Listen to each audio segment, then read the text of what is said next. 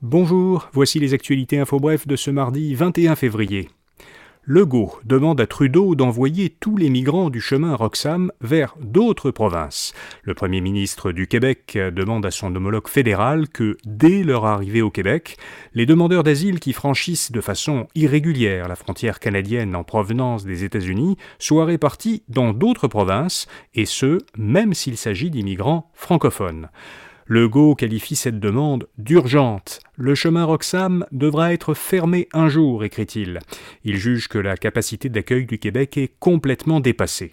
L'an dernier, presque 40 000 immigrants sont entrés au Canada de façon irrégulière par le chemin Roxham.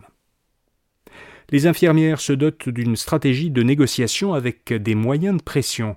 Le Conseil national de la Fédération interprofessionnelle de la santé du Québec, la FIC, un syndicat qui représente 80 000 infirmières et d'autres professionnels de la santé, a adopté un plan de mobilisation. Il prévoit une échelle progressive de moyens de pression si les négociations avec le gouvernement pour le renouvellement des conventions collectives n'avancent pas comme le souhaite la Fédération. Ces conventions arrivent à échéance fin mars. La FIC soumettra bientôt ce plan de mobilisation au vote de ses membres.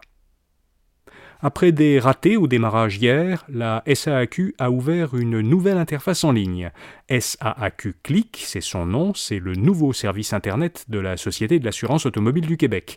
Il propose de faire en ligne des opérations qui, jusqu'à présent, exigeaient une visite en succursale, comme le remplacement d'un permis de conduire ou le transfert d'une voiture à une autre personne. Pour accéder à ces services, on doit d'abord se créer un compte dans le nouveau service d'authentification gouvernementale, le SAG, qui remplacera le système Click Secure qui était utilisé jusqu'à présent par beaucoup de services gouvernementaux. L'ouverture d'un compte exige quatre numéros, dont celui d'un avis de cotisation de Revenu Québec.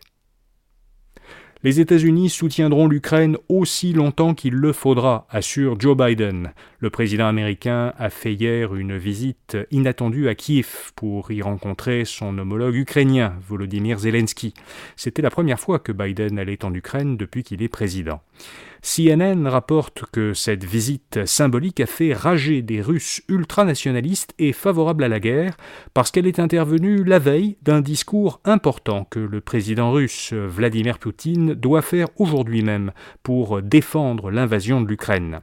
Washington a annoncé, après la fin de la visite de Biden en Ukraine, un supplément de 600 millions de dollars en aide militaire à l'Ukraine. Et puis c'est la Chine qui a le plus à perdre à cause du réchauffement climatique. Sur les 20 régions qui subiront le plus de dommages d'ici 2050 à leurs bâtiments, si la température du globe augmente de 3 degrés d'ici la fin du siècle, 16 de ces régions sont en Chine. La région la plus touchée hors de Chine sera la Floride. C'est ce que révèle une étude de l'organisme australien XDI qui est spécialisé dans l'évaluation des risques climatiques. XDI a estimé les pertes que subiraient 2600 régions dans le monde en cas de réchauffement climatique important. L'Ontario serait la centième région la plus touchée, et le Québec serait la 191e. Voilà, vous savez l'essentiel. Pour euh, les principales nouvelles économiques et financières, écoutez notre autre balade au quotidien Info Bref à faire. Rendez-vous demain matin pour d'autres actualités Info Bref. Bonne journée.